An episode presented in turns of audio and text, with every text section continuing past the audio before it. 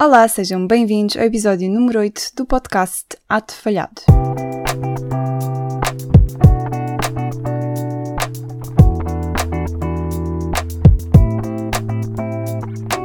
Neste episódio vamos falar sobre mitos e factos sobre psicologia e na realidade este episódio vai ter uma continuação, portanto o episódio 8 é a parte 1 uh, e no episódio 9, visto que vai calhar no dia dos namorados, eu decidi fazer um episódio especial dia dos namorados. E portanto a parte 2 uh, ah, deste episódio, ou seja o episódio 9, vai também uh, falar sobre mitos e factos sobre psicologia, mas vai limitar-se exclusivamente à psicologia da atração e tudo a ver com relacionamentos para fazer alusão ao dia dos namorados. E podem contar com a participação de um convidado muito especial também no episódio 9, portanto, no episódio da próxima semana. Acho que vocês já podem ter assim uma ideia quem é, não é? Visto que é o dia dos namorados, quem é que poderá ser. Um, e pronto, a ideia para este episódio surgiu porque quando eu entrei no curso de Psicologia, já há 5 anos atrás, eu, durante a primeira semana, não sei se foi exatamente a primeira aula que eu tive ou assim, mas pelo menos durante a primeira semana uh, de entrar no curso, fizeram-me exatamente esta brincadeira comigo, vá. Houve um professor que nos deu uma folha com diferentes uh, factos e mitos e nós tínhamos então de dizer se achávamos que era um facto ou um mito e eu lembro-me que falhei imensas porque eu também tinha estas falsas crenças relativamente a muitas destas afirmações e daí então eu estar a querer desmistificar algumas coisas, porque eu própria, uma pessoa que se interessa por psicologia, também achava um, que muitas coisas eram factos, quando na realidade eram mitos. E pronto, sem mais demoras, vamos então passar uh, ao episódio número 8, porque eu estou super entusiasmada para começar este episódio. Portanto, eu vou falar sobre oito afirmações diferentes e vou basicamente dizer se cada uma destas afirmações consiste num mito ou num facto sobre a área da psicologia. E vocês podem participar também. Eu primeiro vou simplesmente introduzir a afirmação e vocês podem tentar adivinhar se acham que é um mito ou um facto. Portanto, a primeira afirmação é se tu achas que a tua letra ou a forma como tu escreves revela coisas acerca da tua personalidade. Portanto, imagina se tu tens a letra bonita, então isso quer dizer que tu és uma pessoa organizada e arrumada, enquanto que se a tua letra for torta ou se não conseguires escrever direito e dentro das linhas, se isso significa que és uma pessoa mais distraída, mais desarrumada, mais despreocupada. Achas que há essa relação entre a maneira como tu escreves e a tua personalidade? Será que isto é um facto ou será que isto é um mito? E para quem me segue no Instagram, vocês sem dúvida que já sabem a resposta a esta afirmação, já sabem se consiste num mito ou num facto, porque o psicofacto desta semana, ou melhor, o psicomito uh, desta semana, relaciona-se exatamente com isto. Portanto, esta primeira afirmação é um mito, portanto, não. A maneira como nós escrevemos não revela necessariamente nenhum aspecto ou nenhum traço da nossa personalidade. Existe sim a grafologia, que é uma pseudociência que estuda a maneira como as pessoas escrevem e tenta investigar se há alguma conexão entre isto e a personalidade das pessoas, mas neste momento a grafologia é apenas uma ciência observacional, ou seja, é uma pseudociência que não gera factos inegáveis e a maior parte dos pressupostos uh, que se tiram desta ciência ou desta pseudociência não se verificam na maior parte da população. Portanto, não podemos confiar a 100% na grafologia. E já agora, uma coisa interessante e que também é, no fundo, um mito relativamente à psicologia é que a maior parte das pessoas acha que psicologia não é uma ciência, mas psicologia, contrariamente à grafologia, é realmente uma ciência, não é uma pseudociência, portanto, todas as conclusões a que ela chega têm uma base científica e consistem realmente em factos. Portanto, esta primeira afirmação até gerou aqui dois, dois factos ou mitos interessantes sobre psicologia. Passando então à segunda afirmação. A segunda afirmação consiste na ideia de que será que é melhor alterar a nossa resposta num teste de escolhas múltiplas? Portanto, quando alguém altera uma resposta num teste, será que é mais provável que essa pessoa altere uma resposta que estava errada para a resposta certa? Ou será que é mais provável alterarmos uma resposta que já estava certa uh, para uma resposta errada? No fundo, é esta a pergunta. Acham que isto consiste num facto ou num mito? É melhor alterar a nossa resposta nas escolhas múltiplas. A realidade é que é um facto. Interessantemente, uh, o nosso instinto inicial muitas vezes induz-nos em erro. A psicologia diz que há uma maior probabilidade de acertar em questões de escolhas múltipla se alterarmos a nossa resposta. Há vários estudos que mostram que as pessoas mais frequentemente alteram respostas erradas para respostas certas um, do que o contrário. Uh, no entanto, é necessário ter atenção porque isto só se verifica quando a pessoa acredita que a sua resposta já estava incorreta. Ou seja, isto não se aplica para respostas que nós estamos confiantes uh, que, que acertamos, mas sim para respostas que nos deixam na dúvida. Portanto, se estás num teste de escolha múltipla, selecionaste uma resposta, mas não te sentes confiante, então altera. Altera porque há uma maior probabilidade de acertares a resposta certa se alterares a tua resposta. E eu acredito que muitos de vocês ficaram surpreendidos com esta resposta. Eu própria também achava que, hum, que seria melhor não alterar a resposta e seguirmos o nosso instinto inicial, mas de facto o que acaba por acontecer e a razão pela qual nós temos esta ideia é que porque normalmente quando nós vamos ver num teste nós prestamos atenção a perguntas que erramos e, e, vamos então ver se alteramos a nossa resposta ou não. E acabamos por não prestar atenção às respostas que já estavam certas. Portanto, essas nós não vamos ver se, ok, eu acertei esta resposta, mas será que alterei?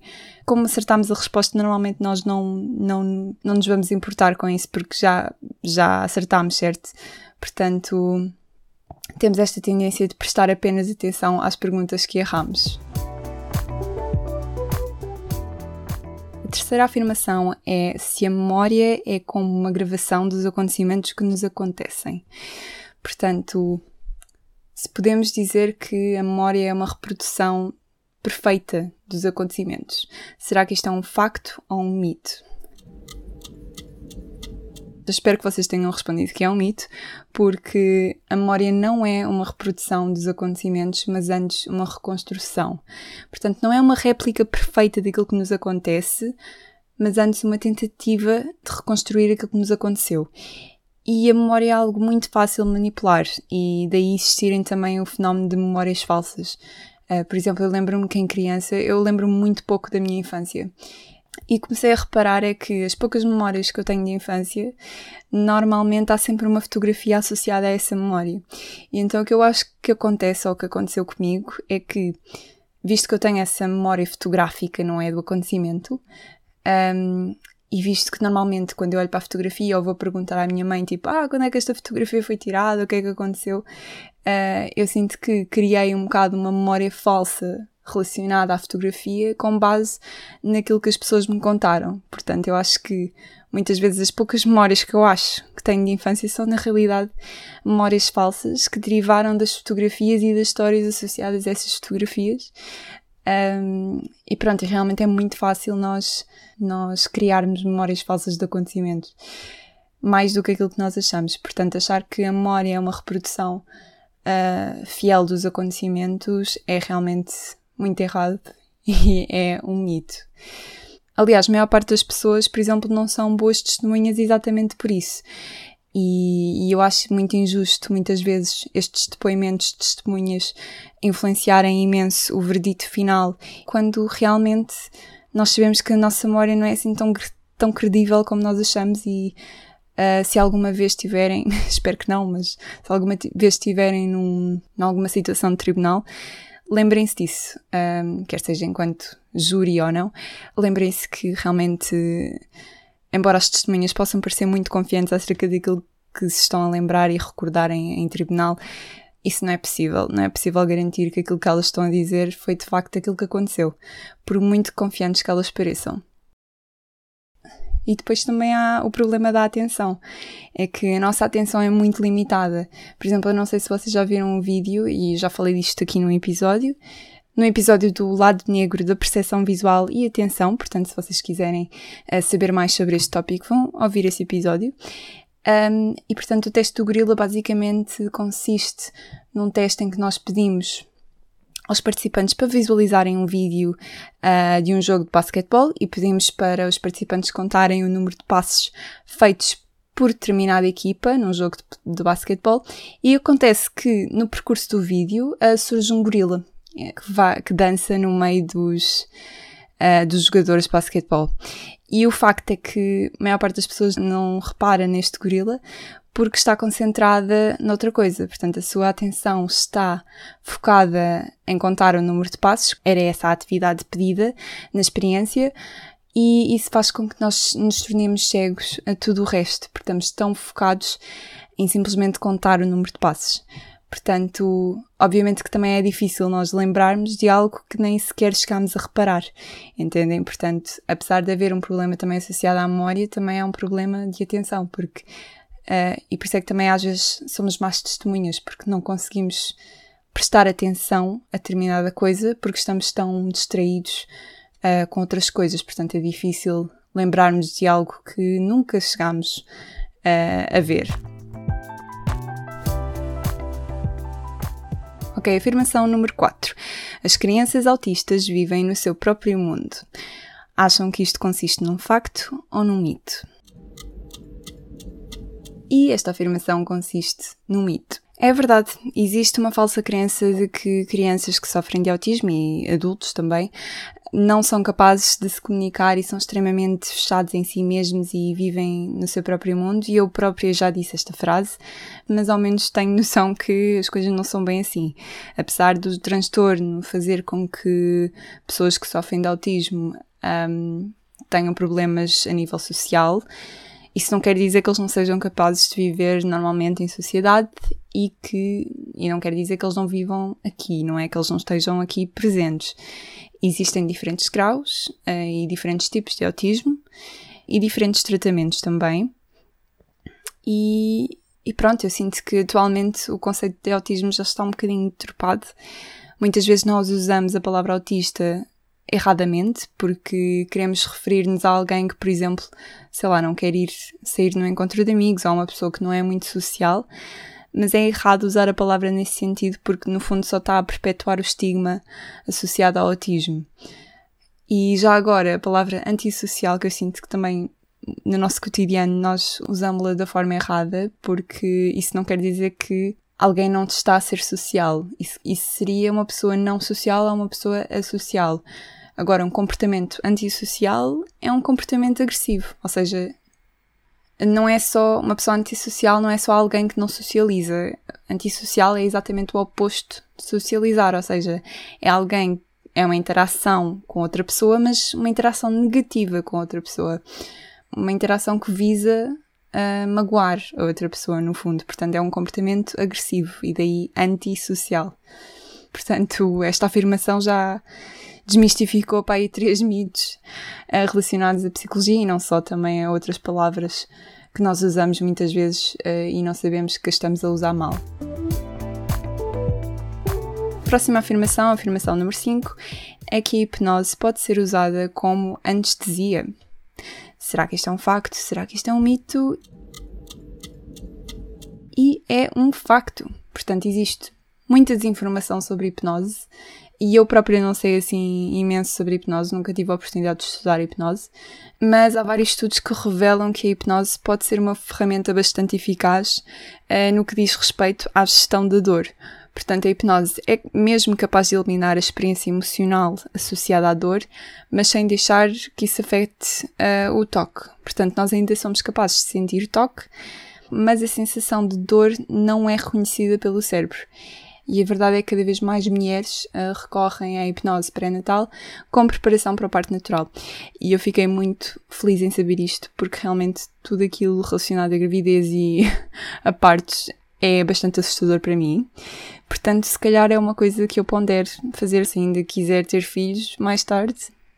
Portanto, fica a dica para mamães, já sabem, se isso for uma coisa que vos assusta ou uma coisa que vocês queiram, se calhar, ponderar em gerir a dor do parto, a hipnose pré-natal é sem dúvida uma opção.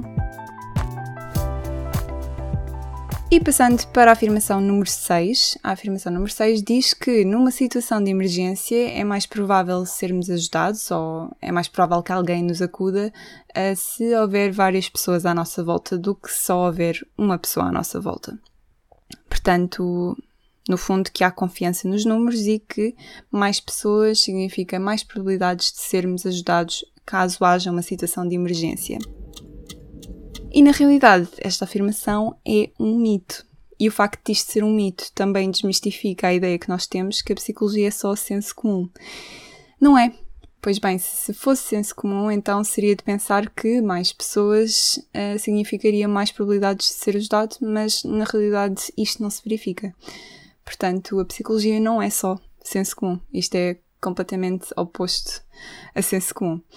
Portanto, existe um existe algo chamado o efeito do espectador, que basicamente sugere que hum, quanto mais pessoas numa situação de emergência, mais a responsabilidade se dispersa entre essas pessoas e o que acaba por acontecer é que, visto que os espectadores conseguem ver uns aos outros, pensam que alguém já terá feito alguma coisa relativamente à situação de emergência e sentem-se menos responsáveis e por isso são menos prováveis de agir uh, numa situação de emergência e de procurar ajuda porque apoiam-se nas outras pessoas e assumem que essas outras pessoas já terão feito isso.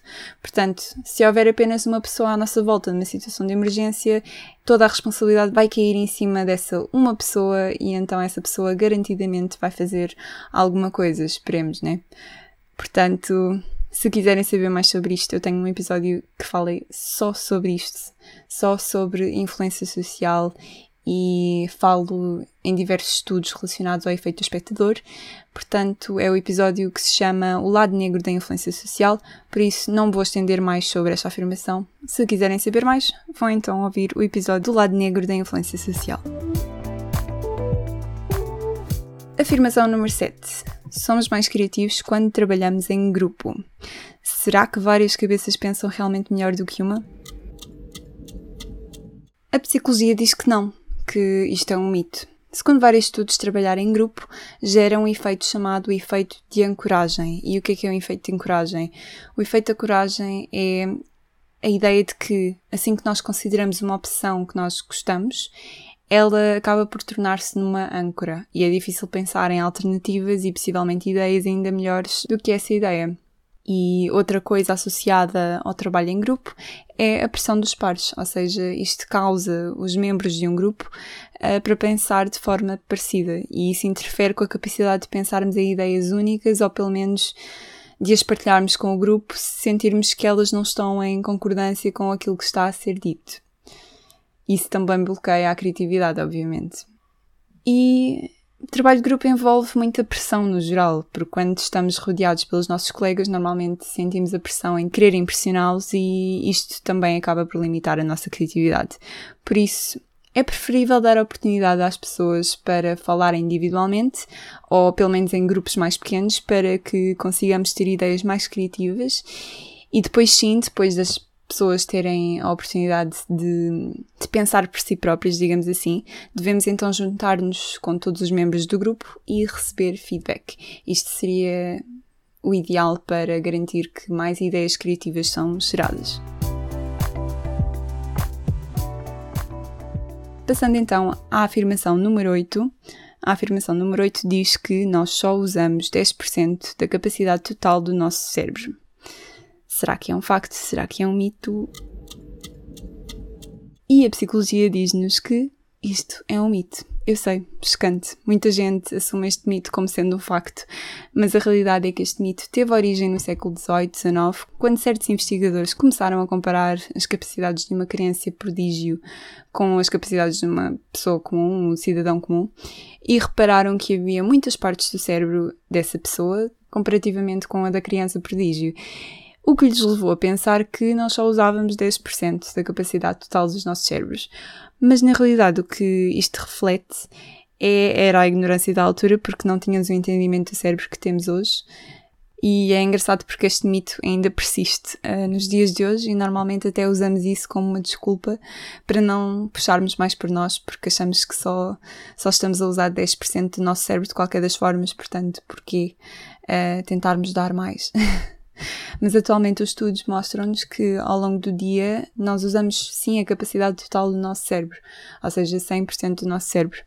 Agora, não usamos é tudo de uma só vez. Cada parte do nosso cérebro serve para diferentes funções. Há funções que nós usamos sempre, não é? E que por isso estão sempre ativas, como os nossos sentidos e o facto de respirar e etc. E outras partes como a fear response, portanto a resposta que nós damos ao medo ou, por exemplo, quando estamos a resolucionar problemas e essas partes só são ativadas quando são necessárias. Posto isto, conforme o estilo de vida das pessoas, há pessoas que têm um cérebro mais ativo do que outras, mas todos nós fazemos uso de todas as capacidades do nosso cérebro. Portanto, essa ideia que nós só usamos 10% da capacidade total do nosso cérebro é errada. Ao longo do dia, nós usamos o nosso cérebro a 100%. Apenas não de uma vez só. E pronto, acabamos então com esta afirmação que eu sinto que se calhar será a afirmação que gera mais um, controvérsia, digamos assim. Eu sinto que a maior parte das pessoas terão respondido a esta última afirmação como sendo um facto, porque realmente é, eu sinto que nós damos isto por garantido e é completamente um mito. Espero que vocês tenham gostado deste episódio, foi um bocadinho diferente daquilo que eu costumo fazer. E sem dúvida que eu vou trazer mais mitos e factos sobre psicologia para outros episódios porque há imensos, felizmente ou infelizmente, não sei bem, mas há muitos factos interessantes, pelo menos sobre psicologia. E eu gosto imenso deste tipo de formato de episódio, portanto contem com outro episódio e não percam o episódio da próxima semana porque vai ser do mesmo estilo, mas em conversa com outra pessoa. Portanto, vamos ver se o nosso convidado acerta qual é o mito e qual é o facto. Mais uma vez, todos os factos vão ser uh, relativamente à temática de Dia dos Namorados. Portanto, vai ser tudo relacionado à psicologia da atração e de relacionamentos. Por isso, espero que tenham gostado deste episódio e não percam a continuação no episódio da próxima semana.